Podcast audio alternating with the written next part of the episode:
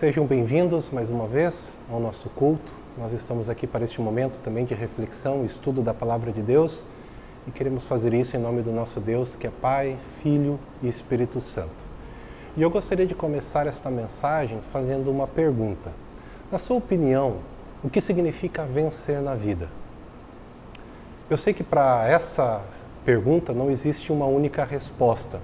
E se nós fizéssemos uma pesquisa entre as pessoas, provavelmente é, várias pessoas teriam opiniões diferentes sobre o que significa vencer na vida. E por isso, quando eu estava preparando esta mensagem, eu fui fazer uma pesquisa na internet para ver se eu conseguia achar uma, uma pesquisa que demonstrasse a opinião das pessoas sobre o assunto. Infelizmente, eu não achei nenhuma pesquisa que retratasse a realidade aqui do Brasil, mas eu achei uma que retrata a realidade dos Estados Unidos. Mas eu creio que ah, essas duas realidades elas não são tão diferentes. Então eu quero trazer para vocês aquilo que as pessoas nos Estados Unidos acreditam é, ser ou significa é, vencer na vida a partir de um estudo de uma universidade.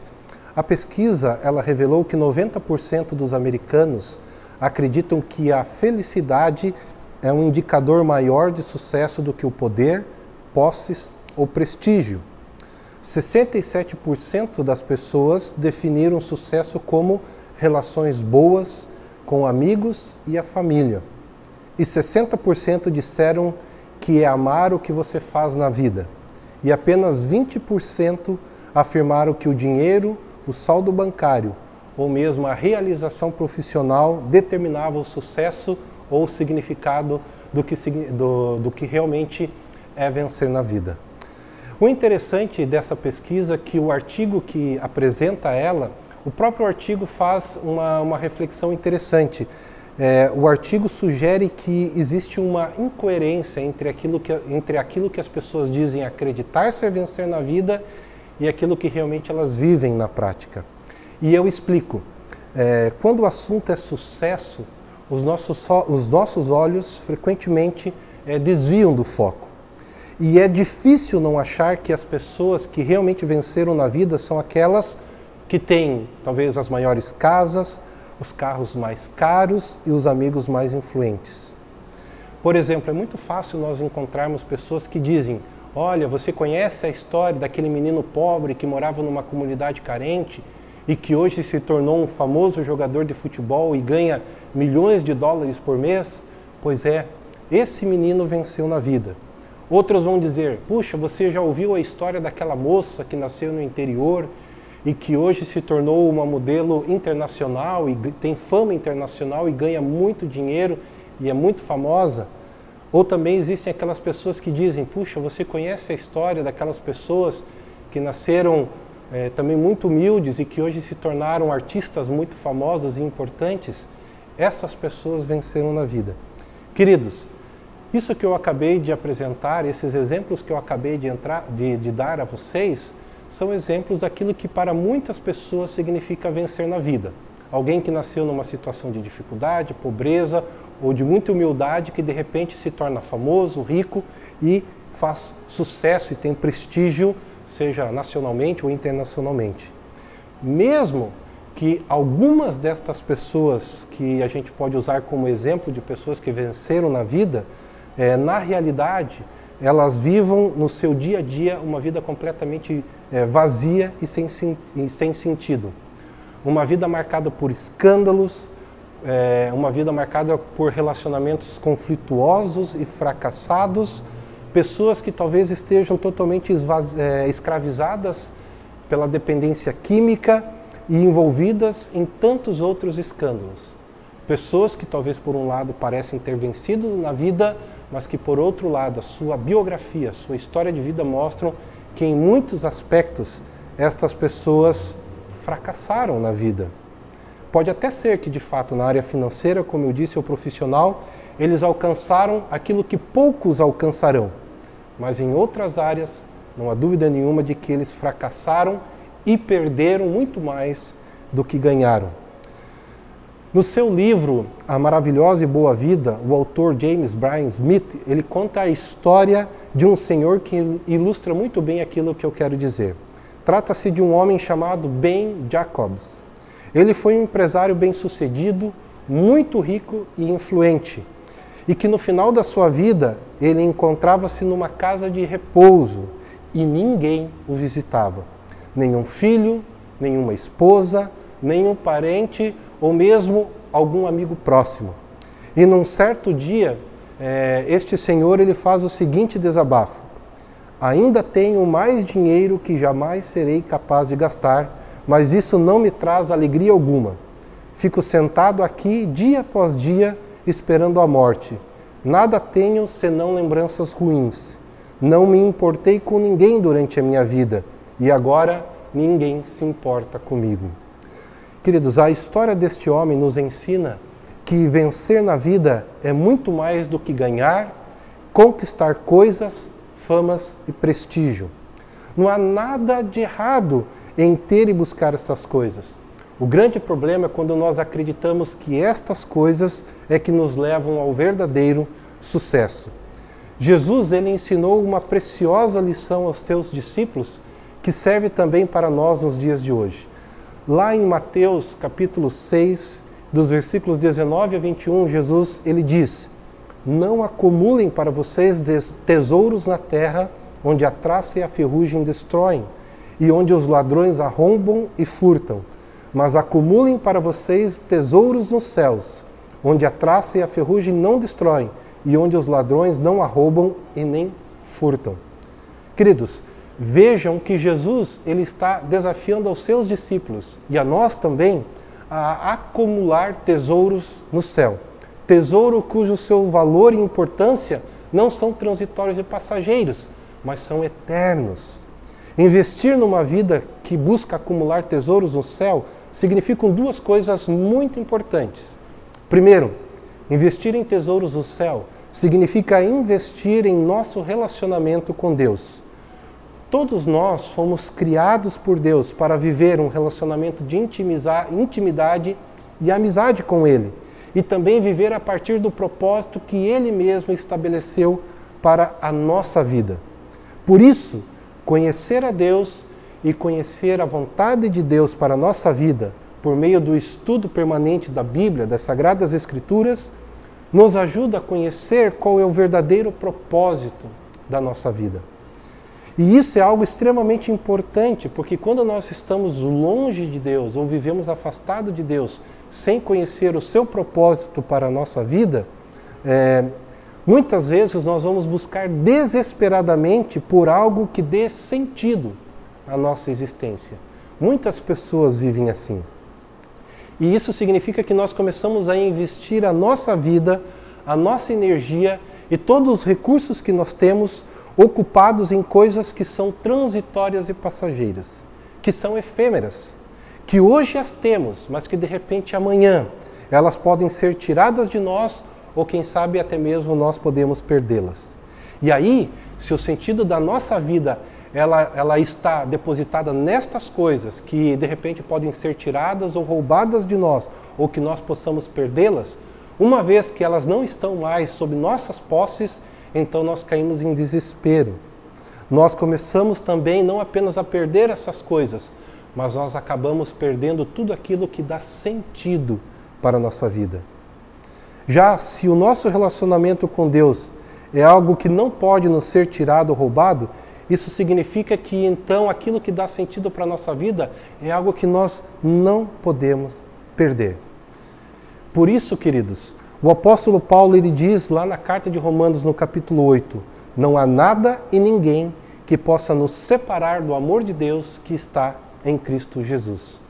E por isso que investir em, neste relacionamento com Deus é encontrar o verdadeiro sentido para a vida e para a nossa existência, tanto, tanto para a realidade que nós vivemos aqui agora neste mundo, como também por toda a eternidade. Ou seja, quando nós estivermos então é, desfrutando da presença integral do reino de Deus neste mundo, onde Deus será o nosso Senhor e Rei e nós poderemos viver como seus filhos e súditos.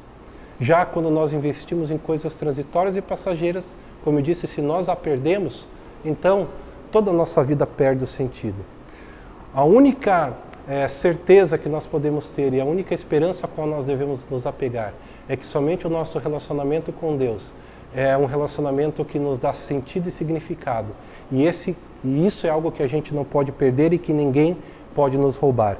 E é essa esperança que nos dá força e sabedoria para enfrentar toda e qualquer situação. Na certeza de que tudo que vivemos aqui é transitório e passageiro, exceto o nosso relacionamento com Deus e também as suas promessas para aqueles que nele confiam. Essas também não são transitórias e passageiras. Por isso que investir em tesouros no céu é investir num relacionamento de intimidade e amizade com Deus. E a consequência direta do, de investirmos nesse relacionamento com Deus é que isso também vai levar a gente a priorizar o nosso relacionamento com pessoas. E essa é a segunda coisa importante. Investir em, investir em tesouros no céu significa também investir em nossos relacionamentos com as pessoas.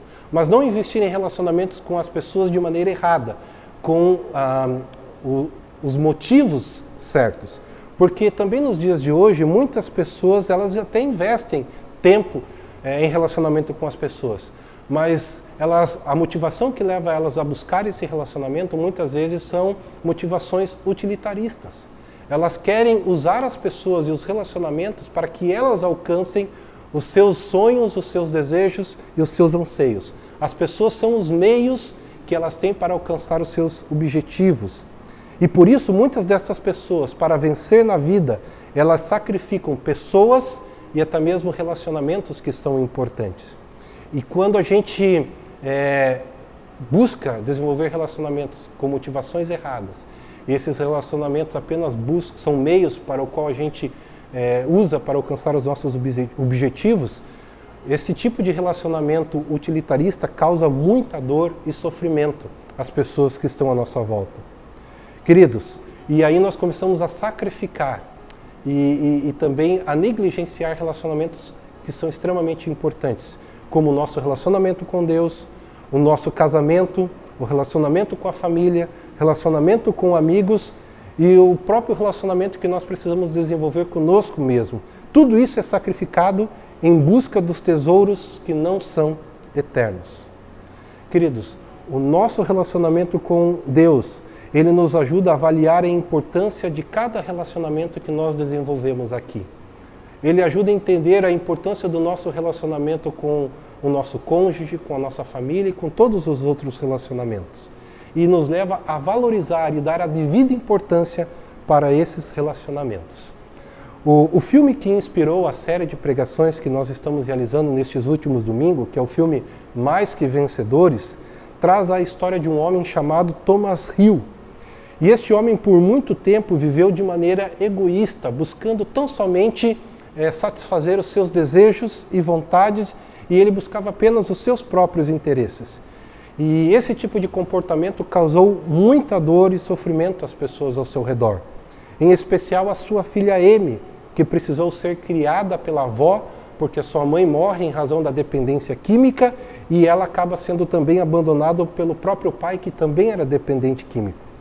Só que no final da vida este homem ele teve a oportunidade de se arrepender é, dos seus atos, de se arrepender da maneira como ele é, conduziu os seus relacionamentos. E isso foi importante porque ele pôde se arrepender dos seus erros e ele procurou reparar alguns desses erros que foi possível, com a ajuda de amigos cristãos que estavam à sua volta. Foi o relacionamento com Cristo que permitiu com que este homem ele pudesse reavaliar aonde ele estava investindo a sua vida e como ele também estava é, é, desenvolvendo os seus relacionamentos. E queridos, isso também nos ensina a nós a dar o devido valor para os relacionamentos que nós temos, a investir em relacionamentos de maneira saudável e com as motivações corretas.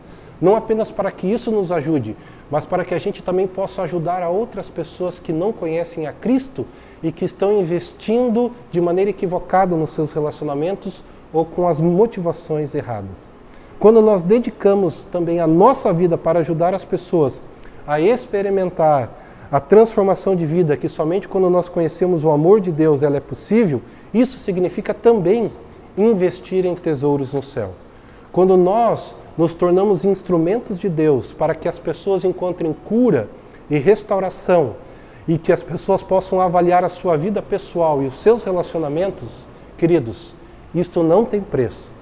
Nós podemos ajudar a mudar o destino das pessoas quando nós compartilhamos a mensagem do amor de Deus e ajudamos estas pessoas a terem um relacionamento com Deus e a partir de um relacionamento com Deus elas podem reavaliar todos os outros relacionamentos e como elas têm desenvolvido esses relacionamentos. É, e não há nada mais gratificante para a nossa vida, não há nada mais precioso e valioso para a nossa vida quando nós somos instrumentos de Deus para ajudar as pessoas a alcançarem isso. Por isso, queridos, quando nós investimos a nossa vida nestas duas áreas, ou seja, no nosso relacionamento com Deus e investimos em relacionamento com as pessoas, seja valorizando os relacionamentos que são importantes, dando a devida importância para cada relacionamento da nossa vida e também influenciando pessoas a, a reverem as suas prioridades, nós estamos investindo em pessoas. E nós vamos perceber que esses resultados eles são extremamente preciosos e que no final, quando nós olharmos para trás e percebemos que a nossa vida ela foi construída em cima do nosso relacionamento com Deus e dos nossos relacionamentos que construímos a partir do nosso relacionamento com Deus, nós vamos poder perceber que quando chegarmos ao final da nossa vida, é, nós seremos mais do que vencedores. Nós teremos alcançado uma vida de fato que foi vitoriosa. Nós realmente vencemos na vida. E aí nós poderemos dizer como o apóstolo Paulo, quando chega também ao final da sua vida e olha para a sua trajetória e ele percebe todas as conquistas que ele alcançou e como ele se tornou alguém extremamente vencedor. Ele diz o seguinte: Está próximo o tempo da minha partida. Combati o bom combate, terminei a corrida e guardei a fé. Agora me está reservada a coroa da justiça, que o Senhor, justo juiz, me dará naquele dia e não somente a mim, mas a todos os que amam a sua vinda. Isso Paulo escreve como se fosse um discurso de despedida lá em 2 Timóteo capítulo 4, versículos 6 a 8. E esse testemunho do apóstolo Paulo é um belíssimo testemunho de alguém que não apenas venceu na vida, mas que em tudo que fez foi mais que vencedor. E se de fato você também deseja ser alguém assim, se você também deseja chegar ao final da sua vida e poder olhar para trás e perceber que você venceu em tudo e que você se tornou alguém que é mais do que vencedor, então, queridos, eu quero deixar um desafio para você. Invista no seu relacionamento com Deus e priorize também o seu relacionamento com as pessoas, com as motivações certas e do jeito que Deus deseja. E que Deus abençoe a cada um de vocês. Amém. Convido você a orar Senhor nosso Deus, obrigado porque a tua palavra de novo nos desafia. Nos desafia a olhar para a nossa vida e rever as nossas prioridades, a refletir sobre onde temos investido boa parte do nosso tempo, da nossa energia e dos nossos recursos. E se nós estivermos investindo a Deus em tesouros que podem ser roubados e tomados de nós, ajuda-nos a reavaliar e reposicionar as nossas prioridades, para que possamos investir toda a nossa vida, toda a nossa energia, todos os nossos recursos em tesouros no céu, tesouros de valor eterno, tesouros que têm, Senhor, um valor que nós não podemos mensurar, tesouros que significam investir no relacionamento com Deus e com um relacionamento de maneira apropriada com as pessoas. E que assim nós possamos ser instrumentos de transformação e cura na vida das pessoas que estão à nossa volta, mas também na vida de todas aquelas pessoas que tu colocas diante de nós, ajudando essas pessoas a conhecerem o teu amor e a viver de acordo com o teu propósito. Então, a Deus, que tu estejas nos abençoando e nos ajudando e nos dando a sabedoria que vem do alto, sabedoria que vem do Espírito Santo. Isso nós te pedimos em nome de Jesus. Amém.